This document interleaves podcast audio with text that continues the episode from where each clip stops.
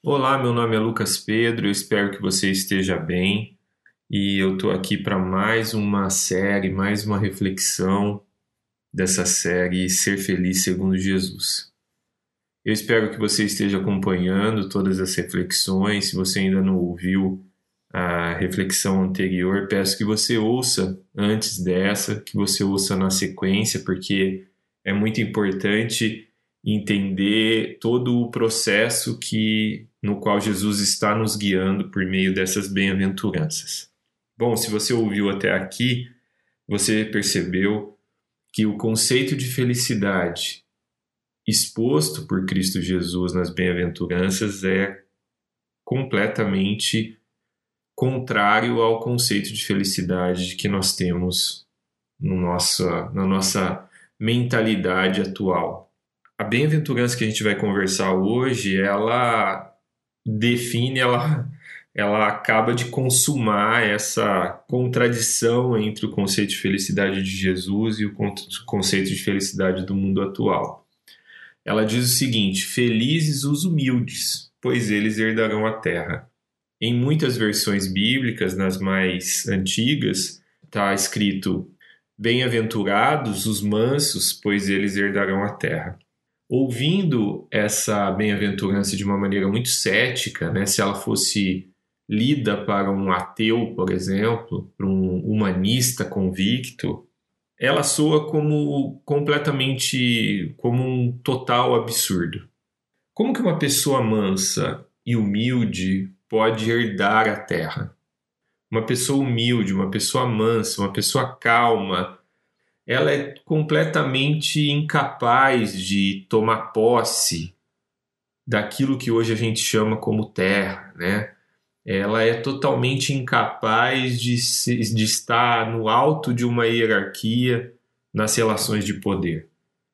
Então, quando Jesus coloca essa bem-aventurança, ele está justamente colocando uma inversão de, de conceito um, e uma inversão de valores.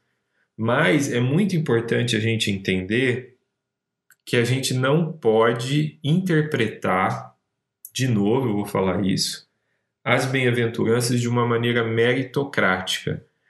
E essa bem-aventurança dos mansos, dos humildes que herdarão a terra, é a que mais a gente pode cair no erro de fazer uma interpretação meritocrática, que seria o quê?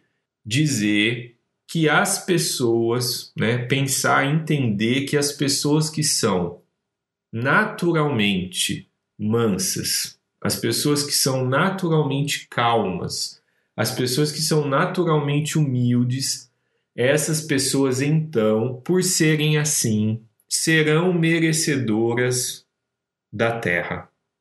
Então você pensa assim: ah, eu tinha uma vozinha que era uma pessoa muito calma, que era uma pessoa muito humilde, que tinha muita paciência para lidar. Talvez você, que é uma pessoa mais enérgica, uma pessoa mais é, extrovertida, mais expressiva, pode estar pensando: poxa, aí aqui eu já me excluo totalmente dessa bem-aventurança, eu não vou herdar a terra porque eu não sou calmo, eu brigo no trânsito, eu me desespero por pouca coisa eu levanto a voz com os meus filhos, com os meus pais, então eu não, não me enquadro aqui nessa bem-aventurança. Esqueça tudo isso, porque, como eu já disse nos, nos outros episódios, não tem nada a ver com o que Jesus está falando. Primeiro, porque assim, a gente precisa destituir, desintegrar da nossa mente essa ideia meritocrática que vai lá olhar para pessoas e características da, das pessoas e entender essas pessoas como melhores ou piores. Isso não existe do ponto de vista cristão. Do ponto de vista cristão, nós somos todos caídos. Nós somos todos errados. Não há nenhum que é bom. Jesus falou isso. Não há nenhum bom. Só Deus é bom. São palavras de Jesus.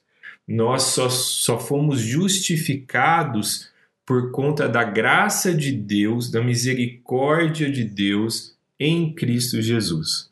E aí a gente precisa lembrar do processo. Na primeira pedra, na primeira etapa desse processo, a pessoa ela se entendeu como pobre de espírito. Ela entendeu a sua incapacidade, ela entendeu a sua maldade, ela se conscientizou de quem ela é.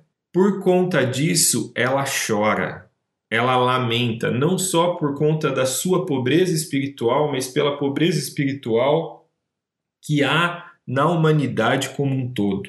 Diante dessa visão, essa pessoa, consequentemente, passa a se tornar humilde, ela passa a se tornar uma pessoa mais mansa. Então, ela vai mais um passo à frente. E aí, aqui nessa bem-aventurança, é muito importante a gente dizer que aqui nessa escada da bem-aventurança, ela começa a expor a sua transformação em Cristo Jesus.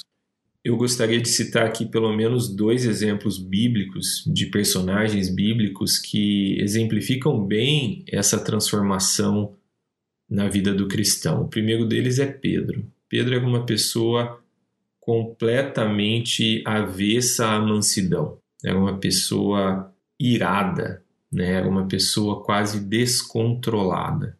E a gente percebe tanto em sua jornada com Cristo, enquanto Cristo estava ao lado dele em carne e osso, quanto depois a jornada dele com o Espírito Santo, depois que Jesus subiu aos céus, Pedro vai passo a passo, ano a ano, se transformando em uma pessoa mansa e humilde de coração.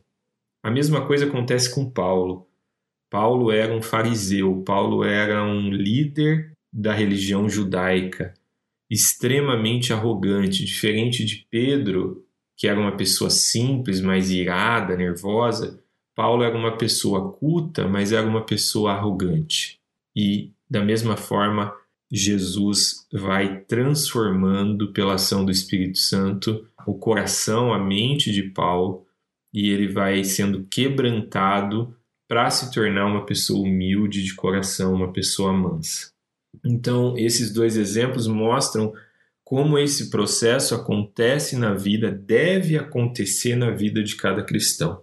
E aqui eu quero voltar para algo que eu já falei nos outros episódios sobre a questão da passividade, da dinâmica passiva e ativa das bem-aventuranças.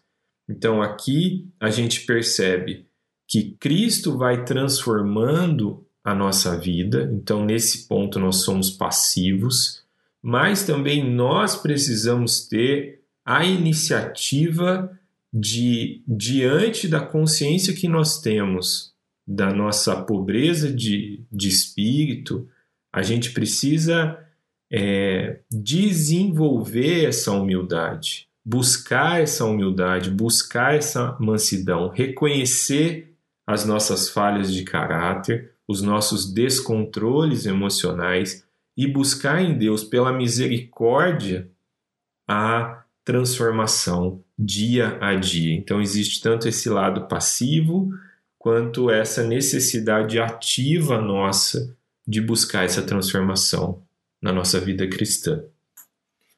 E esse é o momento que talvez você esteja me perguntando, Lucas, mas como que uma pessoa pode ser feliz aqui nessa vida sendo mansa e humilde? Como é que a gente pode ser feliz num mundo onde ganha quem fala mais alto? A resposta que eu posso te dar e que eu já experimentei na minha jornada com Cristo é de entender que, mesmo a gente não sabendo, o que mais a gente precisa nessa vida para ser feliz é, em muitas situações, se render. Em muitas situações, a gente deve fazer o contrário do que a gente faz, que é lutar. Em muitas situações, a gente deve se desarmar, jogar as nossas armas no chão. Nós vivemos uma época onde todos estão extremamente cansados. Alguns filósofos dizem que nós vivemos a sociedade do cansaço. E eu não tenho dúvida nenhuma de que nós vivemos essa sociedade do cansaço justamente porque nós lutamos demais. nós lutamos para desempenhar melhor nossas funções, nós lutamos para ser melhores pais, melhores filhos, melhores profissionais, e isso é extremamente cansativo. E o que os mansos fazem, o que os humildes fazem, eles lutam menos, eles se impõem menos, eles gritam menos. E sem dúvida, esse abandono da luta pode trazer mais felicidade para a gente. E aí, de novo, você pode estar me perguntando, mas e aí a gente vai ficar perdendo para as pessoas, a gente vai ficar perdendo no ambiente de trabalho, a gente vai ficar perdendo no ambiente familiar. E é aí que eu te digo: confie em Deus, entregue a Deus essas lutas, deposite essa necessidade de lutar diante de Deus, entregue esse fardo para Deus, porque essa luta é um fardo entregue esse fardo, entregue essa necessidade de luta a Cristo Jesus e se torne uma pessoa mais humilde. Por último, eu queria falar sobre a bênção. Nós herdaremos a terra, mas nós herdaremos a terra no futuro, não essa terra. É impossível que os mansos e os humildes de coração herdem essa terra com essa dinâmica que nós vivemos hoje, com essas relações de poder que nós vivemos hoje, nós herdaremos o novo céu e a nova terra no qual Cristo reinará. É essa terra que nós herdaremos. Então, nós podemos viver um pouco mais felizes aqui, entendendo que deixar de lutar, deixar de se impor, é um ato de fé, de entregar essa luta nas mãos de Deus, sabendo que nós herdaremos a terra no porvir e não agora. Transformai-vos.